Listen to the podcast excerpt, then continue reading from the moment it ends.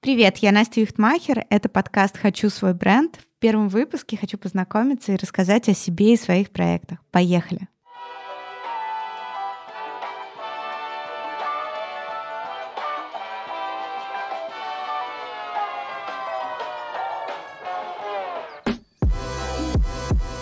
Настя, привет!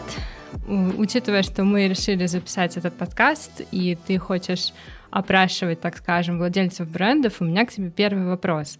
Ты много лет работала в консалтинге, во многих интервью говоришь, что работала в различных крупных компаниях. Расскажи, почему решила не продолжать свою карьеру как наемный сотрудник, а решила организовать что-то свое?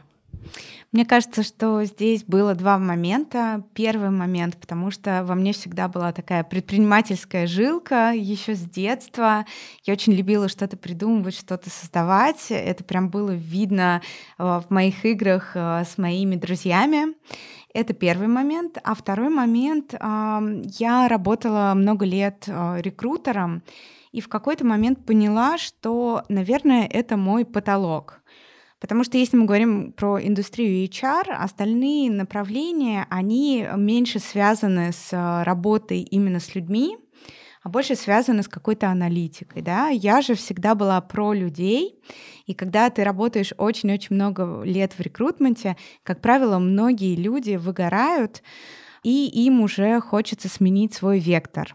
Но при этом мне очень нравилось всегда и продолжает нравиться чувство некой экспертности, и поэтому, когда я задумалась о создании своего бизнеса, мне не хотелось терять эту экспертность и кардинально менять свою роль. Поэтому я выбрала какую-то такую золотую середину, некий такой альтернативный вектор в виде запуска стартапа, связанного напрямую с моей профессией, с моей экспертизой. Страшно вообще было запускать свой проект, и, как правило, это есть какой-то человек или группа людей, которые, когда ты запускаешь свой проект, они так, такую веру в себя, в тебя вселяют, становятся твоим первым клиентом или первым человеком, который в тебя условно поверил, кроме тебя самой. Вот кто это был и с какими страхами ты столкнулась в процессе запуска, вообще подготовки и реализации своей этой, вот от, от идеи до проекта? На самом деле это очень классный а, вопрос, а, потому что запуск моего стартапа, он был в такой очень переломный в моей жизни момент.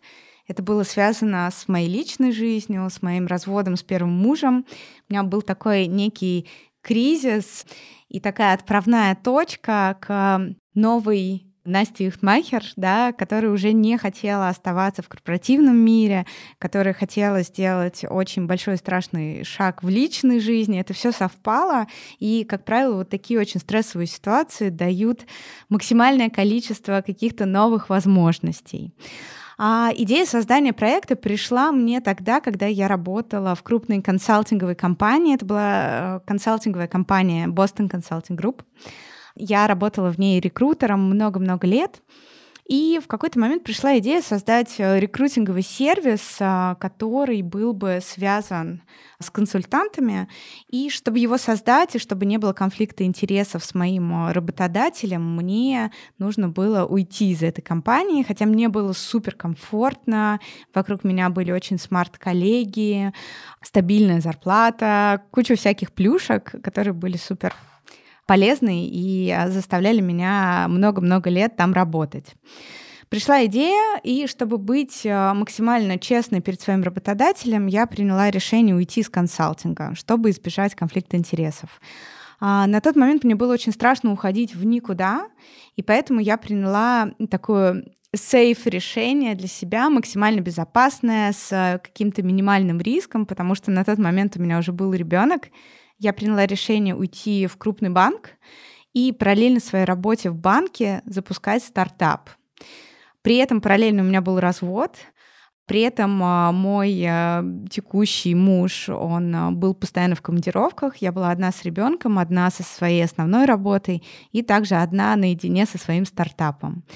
И самый правильный для меня шаг в этом во всем вопросе был поиск людей, моих первых членов команды, которые смогли бы в то время, как я сижу в банке и работаю, взять на себя большую часть а, задач, которым я бы могла максимально доверять, которые верили в проект и у которых горели глаза. Так я нашла вот первых двоих коллег, которые до сих пор работают вместе со мной. И, наверное, они были теми самыми людьми, у которых а, горели глаза, и мы друг друга просто заряжали энергией. Но также меня всегда поддерживала моя семья и, прежде всего, мой муж. Ты говоришь сейчас об очень кардинальных переменах в жизни, не было у тебя такой мысли, что проект будет не рекрутинговый, допустим, а какой-то бренд одежды, может быть, учитывая то, что ты решила кардинально, ну то есть если уж менять, то менять все. Почему это был именно рекрутинг дальше, а, допустим, не что-то другое? Во-первых, потому что на тот момент у меня не было какого-то своего хобби, да, которым бы я горела, и на базе которого я бы могла запускать какой-то альтернативный от моей работы проект.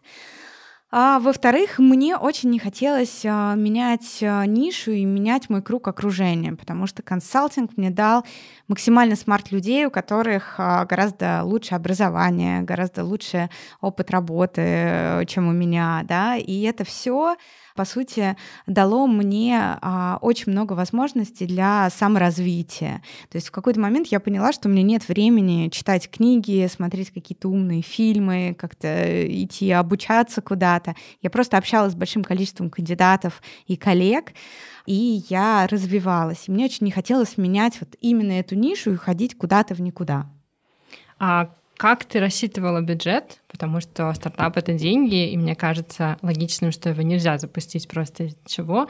Э, были ли это какие-то твои личные инвестиции, может быть, инвестиции каких-то близких друзей, знакомых? Был ли вообще какой-то финансовый расчет, я не знаю, хоть какая-то аналитика? И ну, с чем ты столкнулась, от чего тебе, например, пришлось отказаться во время запуска? Ты планировала одно, получилось другое, может быть, были упущены какие-то возможности, потрачены какие-то суммы. Ну вот расскажи об этом. А на самом деле у меня был очень а, четкий принцип. А, мне хотелось запустить стартап только на свои деньги, потому что я вообще по жизни всегда привыкла рассчитывать только на себя, максимально чувствовать себя безопасной, особенно после появления детей это как-то обострилось. Плюс э, рекрутинговый бизнес, да, он не требует каких-то вложений, как, например, я не знаю, открытие ресторана или запуск своего бренда. То есть как это все было? Мы вначале собирались а, у меня на кухне с моими коллегами, когда у меня была возможность, и вместе сидели просто за обеденным столом, работали, работали строго до шести, потому что дальше приходил мой ребенок, а, начинала лаять собака, ходить няня, и просто невозможно было работать. Потом мы собирались часто в кофейне, которая находилась рядом с моим банком, и тоже в обеденное время устраивали такие встречи, на которых распределяли разные задачи. Первый офер э, принес нам первый, по-моему, 370 тысяч. Если не секрет, э, какая компания, можно ли ее называть, ну или человека, допустим, кто был первым, так сказать, клиентом, который да, первым клиентом была э, металлургическая компания. На самом деле большая часть моих клиентов — это э, клиенты, которые пришли от моих коллег из консалтинга. То есть э, меня очень хорошо знала вся команда, да, плюс куча кандидатов, которые проходила через меня на протяжении всех вот этих лет. И э, мне, по сути, не нужно было заниматься бизнес-девелопментом, мне надо было среди вот консалтинговых аламни сделать э, один такой сброс информации, да, что у меня свой проект, и теперь я могу подбирать вам этих людей. Потому что моя консалтинговая компания BCG — это некий такой знак качества для рынка, и, соответственно, у моих первых клиентов, да и сейчас, да, у клиентов есть некая уверенность и очень большой кредит доверия. Мы получили первые деньги за нами первого кандидата от металлургической компании, получили 370 тысяч рублей. Это были безумные деньги, на наш взгляд. А за эти деньги мы сняли наш первый офис. Это была восьмиметровая комнатка, но на Патриках. Потому что у нас был очень такой женский коллектив, и нам мы как-то мы представляли себя на Патриках. А это было очень мило. Потом, когда я была уже глубоко беременна своим вторым ребенком, у меня был огромный живот. В этот восьмиметровый кабинет я могла проходить просто боком, потому что нас там было четверо. И мои коллеги, чтобы меня как-то подбодрить, потому что я очень уставала и, э, ну, очень много всего совмещала, уставала, и у меня, как правило, была какая-то гора а, шоколадок, а, киндер молочный ломтик, и я просто клала их себе на живот, была вся в фантиках, э, но с лэптопом и э, работала до глубокого вечера. И причем интересный такой факт, я провела свою последнюю перед родами клиентскую встречу, буквально там на следующий день я родила, и потом я встретилась с этим же человеком через неделю.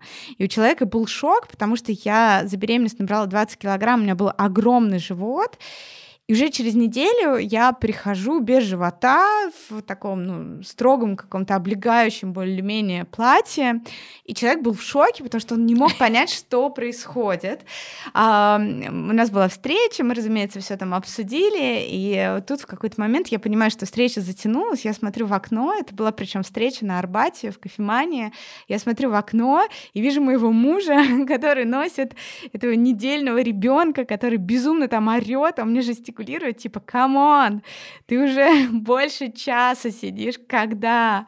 Вот, это был такой смешной момент.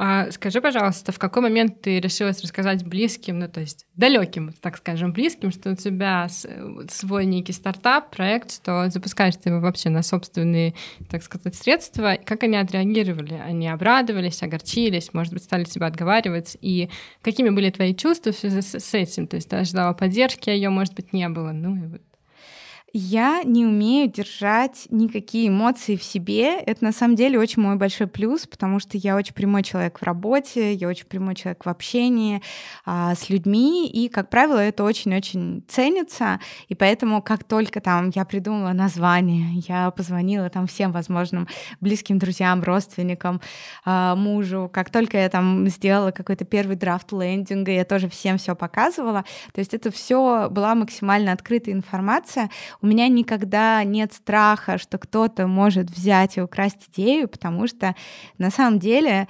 а, любой человек может сделать то же самое, да. Вопрос просто качества, вопрос подхода. И если он классный, он уникальный, то тогда твой проект, он будет гораздо успешнее, чем другие проекты-клоны. И, ну, мне кажется, что в моей семье все уже давным-давно поняли, еще там с раннего детства, что меня бесполезно переубеждать. Если я хочу собаку, я ее куплю, ни, ни, ни у кого не спрошу, и она будет сидеть а, завтра у нас в квартире. И, ну, просто все знают, что это бесполезно, поэтому все скорее показывают какую-то такую а, максимальную вовлеченность, а, поддержку, и это придает мне определенное количество сил. При этом, когда я тебя в первый раз увидела, визуально ты выглядишь очень женственной, нежной и мягкой. И как руководителю тебе это помогает или скорее мешает? Может быть, в работе ты какая-то другая, а твоя внешность — это просто некий образ, по которому тебя, скажем так, встречают люди, а потом как-то иначе это проявляется.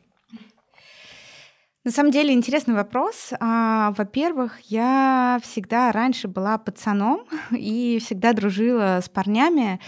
И мне кажется, что в этом залог успеха моей какой-то семейной жизни so far. да? Я не знаю, как будет дальше, но, по крайней мере, мне так кажется. Мне очень легко находить общий язык с противоположным полом. И это даже не про мою какую-то женственность, это про некую способность быть своим человеком, другом, а, простым, прямым. И, как правило, это ближе, наверное, к мужской половине, нежели к женской. Да? Я не умею и быть стервозной не умею, для меня это странно. И плюс еще а, не умею как-то вот ну, заигрывать, как многие девушки. Вот. А мне кажется, что скорее с возрастом, там, ближе к 30, мне просто показалось, что мне идет чуть более такой женственный стиль, там, в одежде и так далее. А по факту я скорее, я даже в детстве мечтала стать парнем, потому что а, я росла с моим дядей, а у нас с ним 11 лет разница, у нас были всякие войнушки, стрелялки и так далее. А по стилю руководства я действительно очень мягкий руководитель, и мне почему-то кажется, что секрет а, моего какого-то лидерства, он идет изнутри. Я приверженец а, лидерства без кнута, потому что мне кажется, что когда сотрудник, а, который работает в твоей команде, боится подвести тебя как руководителя, потому что он к тебе расположен, у вас одна цель, одна идея, эта мотивация, она гораздо сильнее, нежели кнут, жесткие дедлайны, пушинг. И, как правило, я стараюсь в каждом человеке разглядеть его какие-то сильные стороны и сделать большой акцент на них. При этом а, еще очень важный момент, а, как только я вижу какой-то нарыв, ну, то есть там, например, понимаешь, что человек занимается не своим делом, или человеку некомфортно что-то. Я стараюсь его всегда вскрывать. Я понимаю, что людям иногда больно, да, а люди иногда сами себя обманывают, но мой принцип такой, вот максимально четко просто начать обсуждать какую-то проблему, которая даже может обидеть человека, расстроить, но это позволяет иметь очень такую здоровую атмосферу в любом коллективе. А по каким критериям ты выбираешь сотрудников или блогеров, скажем, для рекламы? И бывали ли у тебя ситуации, когда ты, например, тебе человек не понравился, но потом он в деле себя очень хорошо показал? И наоборот, у тебя были какие-то надежды на этого человека, а он их не оправдал? При выборе сотрудников и выборе блогеров, а, даже при выборе клиентов, я смотрю прежде всего, мне хочется сказать мы, потому что мы стараемся все решения принимать нашей командой. А, мы стараемся смотреть на ценности, потому что если человек а, добрый, надежный, ответственный, то это гораздо более ценно, а, и его, в принципе, можно научить чему угодно, потому что весь HR, весь там даже маркетинг, это вообще не rocket science, а этому всему можно научить. И поэтому, если у человека есть эмпатия и любовь к людям, она есть изнутри, то тогда всему остальному можно научить. И даже вот у меня бывают, например, а, какие-то моменты, когда мне клиент может позвонить и сказать, Настя, ну вот так и так, вот у нас там был бриф, а, и там вот э, твоя коллега что-то сказала неправильно. Ну, я не знаю, какой-нибудь термин на английском языке сказала неправильно. Но при этом всегда клиент делает дисклеймер, но нам очень нравится то, что вы делаете с вами работать, и у вас при этом безумно профессиональная команда, да, но вот это можно там подредактировать. И для меня это очень крутой фидбэк, потому что я никогда не ругаю своих коллег за какие-то ошибки.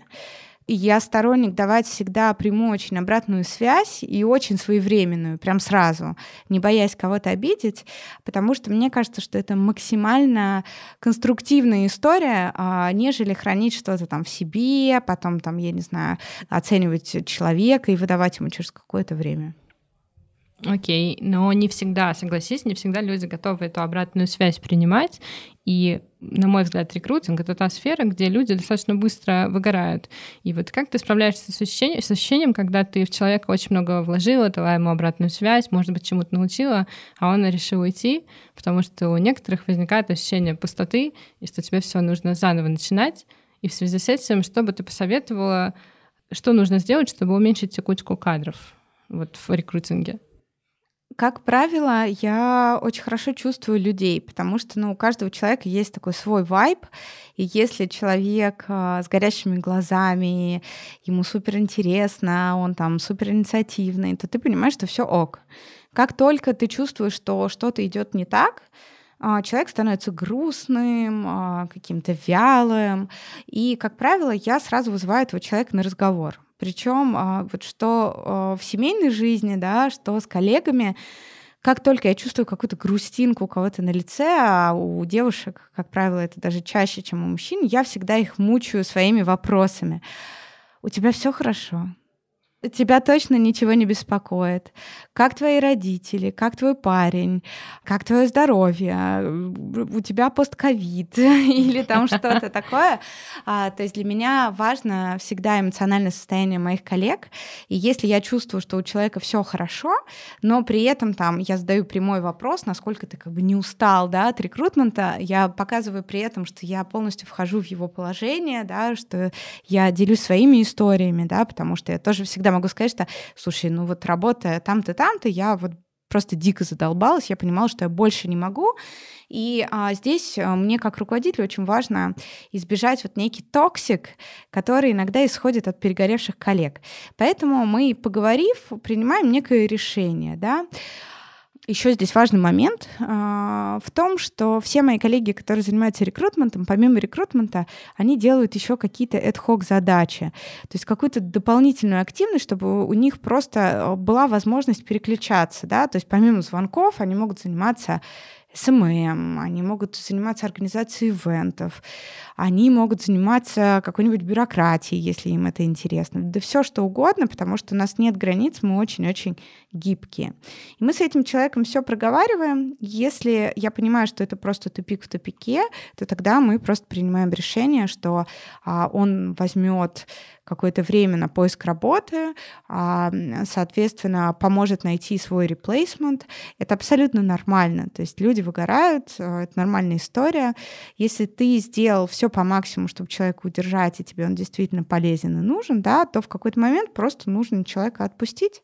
И у нас, например, очень много наших аламни, ну, да практически все, которые безумно к нам лояльные, которые нас э, рекомендуют, приходят к нам в офис, с нами тусят. И это прям реально очень ценно. Я думаю, что здесь заслуга а, всей нашей команды, что нам удалось вот такие классные отношения сохранить. Это клево. У тебя в команде работают вот только девушки, наверное, как в любом женском коллективе, бывают споры, конфликты, какие-то разногласия. Расскажи, как вы их решаете, по каким поводам чаще всего спорите? У нас такого нет. И это правда. У нас действительно какая-то уникальная ситуация. При этом, ну вот часто бывает, ты чего-то боишься, да, а потом оказывается наоборот, что ты это скипаешь. В каждой своей компании я всегда работала в очень токсичном коллективе. Я, в принципе, по своей натуре, так как я очень-очень смелая и а, очень энергичная, раньше в детстве я всегда была такой, я не знаю, а в, в каждой бочке затычка.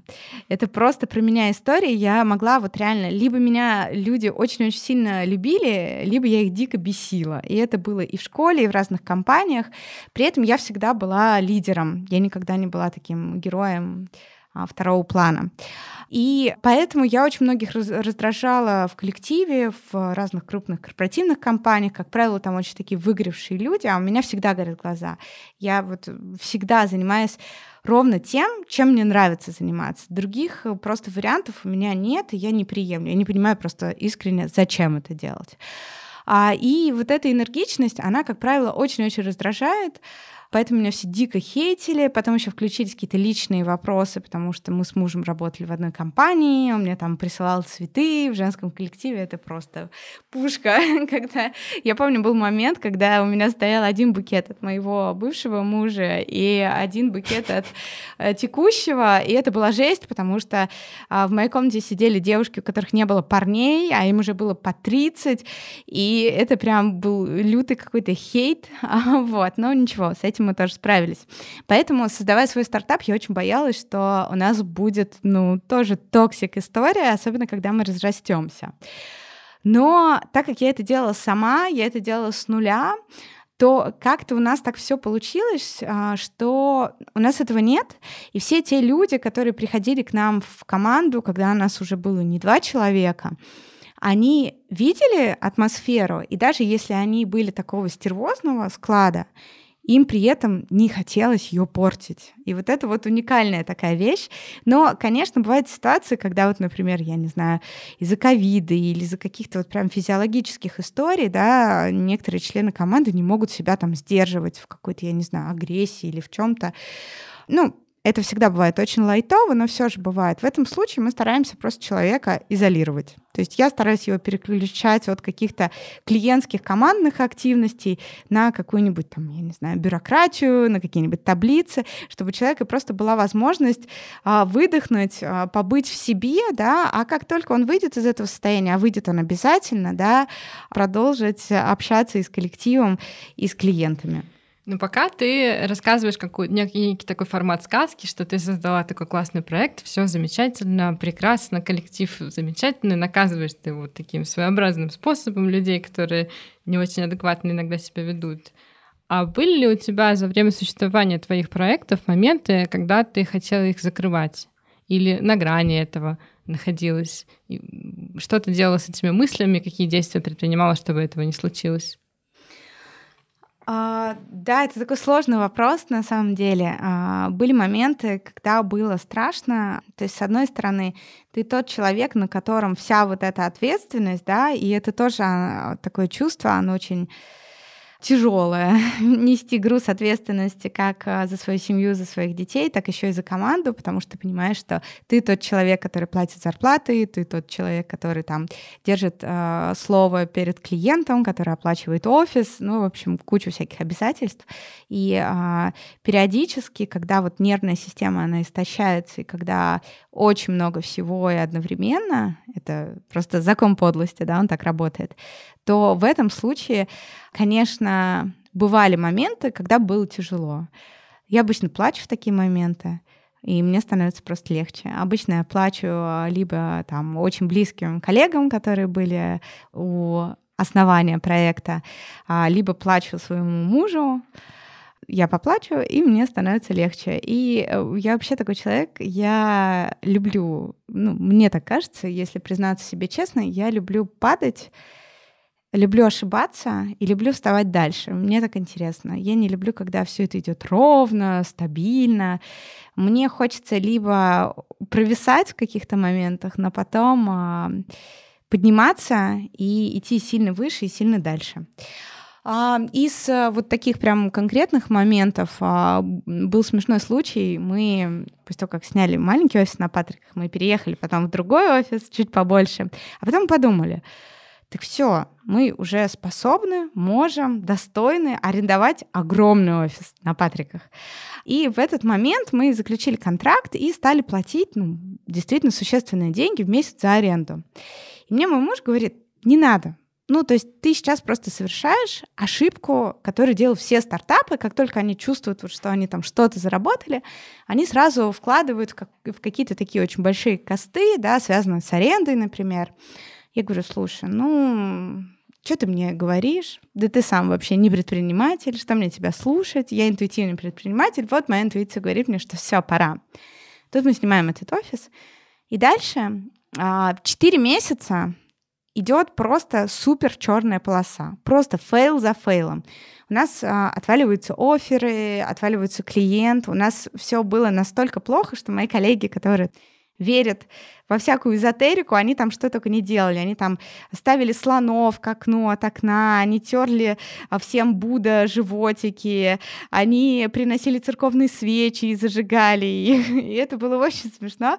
Ничего не помогало. В итоге мы были вынуждены отдать одну нашу комнату в субаренду а, молодому инвестиционному, ну, кри крипто, даже крипто-стартапу. И это был очень смешной этап, когда у нас там в одной комнате сидели мы, девчонки, девчонки и парни, которые такие консультанты, и они как не зайдут у нас там то йога, то там голые какие-то девушки там прячутся за одеждой, потому что они там переодеваются. Это было очень смешно. Но в итоге мы съехали а, с этого офиса. Муж мой 10 раз сказал, я тебе говорил, вот. Но а, меня это как-то абсолютно не задело, не остановило. Мне, наоборот, понравилось, что я попробовала, я наступила на эти грабли, вот, и пошла дальше. А чему тебя этот опыт научил? Вот сто стопроцентно ты больше делать не будешь. Никогда. Я настолько упертый человек, что я боюсь, что если мне что-то приспичит, то я все равно это сделаю. По мне так лучше а, сделать и пожалеть, чем не сделать а, и пожалеть о том, что ты этого не сделал. Просто мне кажется, что лучше как-то чуть более просчетливее а, подходить к каким-то таким историям, ну, пожалуй, это, наверное, единственный выход. Но так как я интуитивный предприниматель и, в принципе, довольно такой эмоциональный человек, который способен а, делать эмоциональные поступки, то э, я не удивлюсь, если эта ошибка еще раз повторится в моей жизни. Есть мнение, что вообще предпринимателями не становятся, а рождаются. Ты с этим мнением согласна? Нужен ли для, ну, у тебя этот вот характер и склад, да, предпринимательский, он появился со временем, с опытом? Или ты, в принципе, с детства такая была, генерировала идеи, и, в общем-то, так случилось? Интересный вопрос. А, я была такой с детства, просто мне не хватало смелости сделать первый шаг, потому что я росла еще в том поколении, когда там родители, все окружение, все говорили, что вот, нужно стремиться к стабильности, нужно идти экономистом, юристом, работать в крупной компании, желательно с английским языком. а, я все это и делала и много лет, и поэтому а, мне было довольно сложно взять и вот так вот перестроиться, как это делают молодые 20-летние ребята сейчас. Но, в принципе, вот как я уже говорила, что еще это из детства идет, и я вот, например, сейчас себя абсолютно чувствую на своем месте. Я немножко скучаю по, такой, по такому корпоративному движу, когда я а, там прихожу к директорам, к партнерам, и я для них эксперт, и плюс я скучаю по большим дорогим корпоративам, когда мы могли там съездить куда-нибудь в Европу все вместе, потусоваться, вот это классно было. А все остальное, в принципе, моих масштабов не хватает, потому что ко мне обращаются разные компании, я уже могу верхнеуровнево им все советовать, и если я очень хочу, захочу даже когда-нибудь снова внедриться в этот корпоративный мир, я могу это сделать как такой внешний эксперт, чтобы просто на время его почувствовать, а дальше вернуться в свою историю. Но при этом я также понимаю, что, например, есть очень много людей, которые могут работать э, в стартапах, да, могут быть кофаундерами, но при этом они смогут сделать это лучше в партнерстве с кем-то. То есть, например, если человек более такой аналитичный, структурированный, да, то второй человек, он более такой идейный, такой локомотив, да, и вот если им объединиться, то, в принципе, как два кофаундера, это абсолютно рабочая тема. То есть есть какие-то варианты, когда вот точно предприниматель, есть варианты, когда вот корпоративный человек, и ему очень-очень комфортно работать только по инструкции, а есть какие-то промежуточные варианты, и, в принципе, какие-то скиллы можно дорабатывать и развивать. И самое главное, а, иметь членов команды, которым можно это все делегировать, да, и которые будут вот эти нехватающие скиллы твои дополнять. На твой взгляд, э, женская стратегия ведения бизнеса, она отличается от мужской или вообще гендер здесь не имеет никакого значения? Я думаю, что имеет, но а, здесь в каждом гендере есть еще разные типы личности, да. Ну вот, а, например, яркая такая история, яркий пример — женского ведения бизнеса. Мы с моей коллегой, с Настей Синчилой, а, обсуждали наш переезд в новый офис. Это уже, наверное, пятый офис, который мы переезжаем. Нам просто очень нравится менять, э, менять локации. Это реально просто как любой переезд там, в, кварти... Э, в новую квартиру. Это помогает сделать какой-то рестарт твоей жизни. Вот. И мы с ней обсуждали новый офис. Я ей присылаю а, видео с этим офисом. Она смотрит. И вот вместо того, чтобы спросить там, а сколько стоит, а сколько метров, а как это все распланировать, а какой контракт долгосрочный, краткосрочный, она говорит, подожди, подожди, я сейчас представляю Новый год, летит снег, летят эти хлопья, мы, мы развесили а, лампочки разноцветные, и у нас Новый год. Мы включили такую романтичную музыку, и мы празднуем в этом офисе Новый год. И мне кажется, что вот яркий пример самого главного отличия женского предпринимательства от мужского. Хотя я уверена, что есть такие девушки-технари, которые очень такие конкретные, структурированные. Но это больше не про меня, потому что я скорее про такой relationship, про отношения и про какую-то sales часть. Ты так вдохновила на создание проекта не только меня, но, я думаю, всех слушателей, которые нас слушают, и подписчиков, и будущих, и нынешних. Вот у меня такой вопрос к тебе. Сколько денег должно быть у человека на старте, если он хочет запустить проект? Вот я сижу сейчас на стуле, денег у меня особо нет, но я очень хочу. И сколько мне нужно вложить, чтобы стать твоим конкурентом, скажем так? Здесь зависит от специфики бизнеса. То есть, когда ты запускаешь, а, например, а, тот же свой бренд, тогда, в принципе, это тоже можно сделать поэтапно и сделать какими-то минимальными вложениями, да, здесь зависит, там, например, от конкретной специализации, да, что это, это какие-то украшения, да, это одежда. Нет, я имею в виду рекрутмент. Рекрутмент да, вообще да, Если не я твой денег. конкурент, вот очень хочу стать и считаю, что, допустим, я могла бы, ну или кто-то другой мог бы сделать еще круче. А здесь вопрос не в деньгах, здесь вопрос в силе убеждения того, что твой проект, он действительно полезный и нужный. И если ты сможешь донести эту идею до первых людей, которые будут готовы работать за идею, то в этом случае можно все запустить абсолютно без денег, потому что вы можете работать дистанционно, вы можете закрыть первый офер, получить первые деньги, и тогда уже думать, насколько вам нужно это все там приземлять в какие-то основные косты. И вот, например, в моем случае, когда я работала в банке, мне написала моя коллега, текущая, да, мой партнер э, Настя Синчила. А мы ей делали офер, когда она пришла ко мне на интервью в консалтинг. Мы говорили, присоединяйся к нам. Она говорила, нет-нет, я к вам не выйду, потому что у меня там своя команда, свое место работы, мне оно нравится. Потом, спустя несколько месяцев, она мне пишет на LinkedIn и говорит, Настя, я тут подумала, мне бы очень хотелось работать с тобой, я под большим впечатлением от нашего интервью и так далее. И я говорю, слушай, ну, здесь два варианта. Я сейчас вышла в банк, ты можешь пойти ко мне в банковскую команду, либо же я вот сейчас хочу запускать стартап, но у меня нет ни денег, есть идея, и вот она такая-то, такая-то. Сколько работать за идею, я не знаю, но если вдруг тебе интересно, то тогда я буду хэппи, потому что ты мне тоже понравилась. И дальше я говорю, Настя, у тебя есть три недели, чтобы принять решение. Прошла где-то, наверное, неделя, а звонит мне Настя и говорит, слушай, я тут продала своего коня, и теперь у меня нету каких-то обязательных ежемесячных платежей, поэтому я решила рискнуть и э, решила пойти вот в эту вторую идею.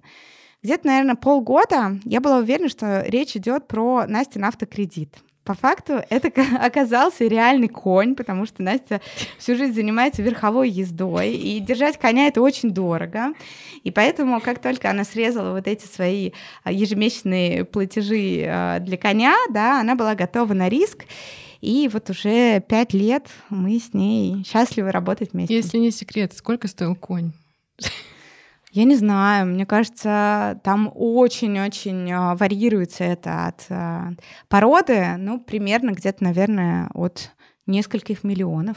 Они, насколько я правильно понимаю, были какая-то часть из них была вложена, ну, условно, в бизнес, который вы начали. Нет, нет. нет. В бизнес в бизнес были вложены какие-то минимальные деньги, которые я сохраняла просто со своих корпоративных зарплат из консалтинга, из банка. И все. Это 100 тысяч, 200, сколько? Ты, ты знаешь, э, это была зарплата моего ассистента, и она была там тысяч, я не знаю, 15-20, и все. И дальше мы просто ждали первый офер, и потом мы стали уже как раз-таки делить вот эти проценты а, между членами команды и оставлять какую-то часть на наше развитие, на там тот же офис, в который нам нужно было приводить а, новых членов команды, потому что найти а, всех людей, которые готовы за интересы без там офиса, без какой-то привязки работать, это сложно. А что ты еще посоветуешь новичкам, которые захот... Э, хотят запустить свой бренд? Три важных пункта от тебя. Первый пункт — это увидеть некую боль рынка. Второй пункт — это изобрести некую пилюлю, которая сможет утолить эту боль. Третий пункт — это найти возможность ее реализовать. Ну и четвертый пункт, самый главный, это собрать вокруг себя тех людей, которые будут разделять твои ценности и с которыми тебе будет максимально комфортно работать и просто совершать подвиги. Круто, что у тебя собралась такая команда, и финальный вопрос этого выпуска — это ты постоянно работаешь с людьми, постоянно генеришь идеи, при этом, насколько я правильно поняла, семья для тебя очень важна. Как тебе удается находить этот баланс, чтобы не работать все время? И как ты восстанавливаешь вообще силы, нервную систему? У меня все очень плохо с нервной системой, в том плане, что я всегда включена во все процессы. А для меня нету какого-то времени, которое я трачу только на работу и только на семью. Эти две сферы моей жизни, они максимально интегрированы друг в друга, и все члены моей семьи, включая моих детей, они понимают ценность моей работы, и для меня очень-очень важно быть такой ролевой моделью для них, чтобы они росли в семье, где, во-первых, родители друг друга любят, а во-вторых, женщина не является только домохозяйкой, а еще как-то развивается, да, в моем случае это работа, да, у кого-то это может быть хобби, да, все что угодно, просто важно делать что-то еще, потому что Дети вырастут, а мы останемся с мужем вдвоем, они все уйдут, но будут приходить и приводить, наверное, своих внуков. И здесь мне очень важно поддерживать э, какой-то интерес для своего супруга и для себя. Мне очень важно, чтобы были какие-то моменты, которыми я бы могла гордиться и э, гордилась бы моя семья. Но если мы говорим про какую-то практичную историю, то, ну, например, мой старший сын периодически во время каникул может приходить ко мне в офис. А младший сын, он, когда требует моего внимания, он просто ко мне подходит и говорит, глазки болеют. Это означает, что мне надо выйти из телефона и уделить время ему. Да? При этом, например, когда они там смотрят какой-нибудь мультик или самостоятельно играют, я постоянно на связи. Но я еще также вовлечена в их э, школьную жизнь, жизнь а, их в садике, потому что я просто такой человек. Я не могу быть невовлеченным. И когда у меня куча работы, но мы обсуждаем, например, ну там миллион родительских чатов и в WhatsApp там 300 сообщений по теме подарка для воспитателя, и если я понимаю, что там предлагают какую-то чушь, я просто остановлю любые рабочие процессы, любую встречу, если это не клиентская, и просто напишу свое мнение, возьму на себя альтернативу, куплю все, что нужно, но просто буду понимать, что это правильный подарок для человека, например, на свадьбу. Вот. То есть я максимально вовлечена, и здесь для меня очень важно был выбор их учебного заведения, который бы, во-первых, полностью бы удовлетворял и как-то развивал вот все сферы жизни ребенка, и плюс увеличивал бы вовлеченность нас как родителей. То есть у нас очень много совместных а, всяких мероприятий школьных, и ребенок чувствует, что мы готовы бросить свою работу там в середине дня в будни, приехать и там вместе участвовать в какой-нибудь физкультуре с родителями, да, или в какой-то постановке для школы. И мне кажется, что вот этот вот микс всего, да, а, который я научилась совмещать еще в те времена, когда я училась в универе и параллельно работала, вот это все дало мне а, какой-то такой флекс, когда я могу быть и хорошей мамой, и предпринимателем, и коллегой, и дочкой, и женой. Я думаю, у нас классно получилось. Спасибо тебе большое. Спасибо. Спасибо большое, что слушали. Подписывайтесь на наш инстаграм-аккаунт Витрина Брендс и слушайте нас в Apple Podcast, Google Podcast, Spotify и Яндекс Музыке.